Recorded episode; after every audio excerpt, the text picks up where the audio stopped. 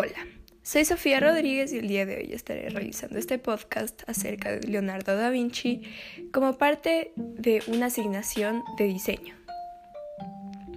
Para comenzar, Leonardo da Vinci nació el 15 de abril de 1452. Fue hijo de un notario y una campesina que nunca se casaron.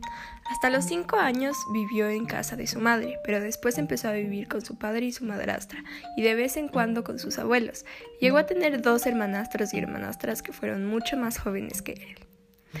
En el año 1466, él empieza a practicar diversas actividades en el taller de un escultor llamado Andrea del Verrocchio. Allí empieza a pintar, a esculpir y a diseñar.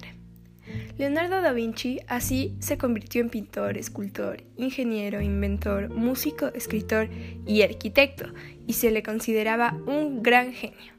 Siempre tuvo mucho interés en los estudios anatómicos del cuerpo humano y podía dibujar los órganos humanos con mucho detalle. Fue aceptado en el gremio de pintores de Florencia en 1472 y abrió su propio taller de pintura y escultura. Y así su fama comenzó a crecer y le encargaban muchos trabajos diferentes y muy importantes. Murió el 2 de mayo de 1519 en Francia y hasta ahora es uno de los genios más conocidos en la actualidad.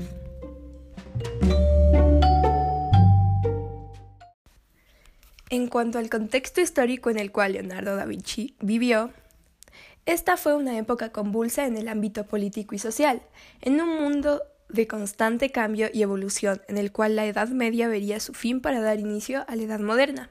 Esta serie de cambios se verían en el ámbito político, social y cultural. Este nombre, Leonardo da Vinci, tendría un gran impacto en estos cambios.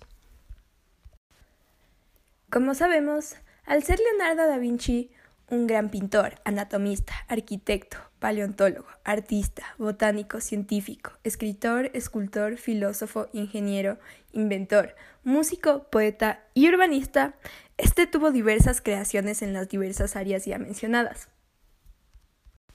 Entre las máquinas más geniales creadas por Da Vinci se encuentran el helicóptero, la ballesta, el paracaídas, la máquina voladora, el reloj, un equipo de buceo, los puentes giratorios y una grúa giratoria.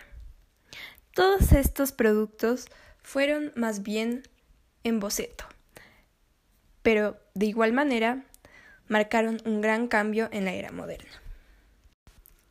Sin embargo, entre las creaciones de Da Vinci también hay fracasos ya que no pudo resolver absolutamente todas las incógnitas que tenían sus creaciones. Este es, por ejemplo, el caso de la máquina voladora, ya mencionada. Aunque los detalles no son exactos, se calcula que hace unos 2500 años los chinos armaron una estructura simple de bambú y seda que se convirtió en la primera cometa, similar a la estructura de la máquina voladora de Da Vinci. Sin embargo, Da Vinci no logró que el hombre pudiera volar en ella. Muchas gracias por su atención.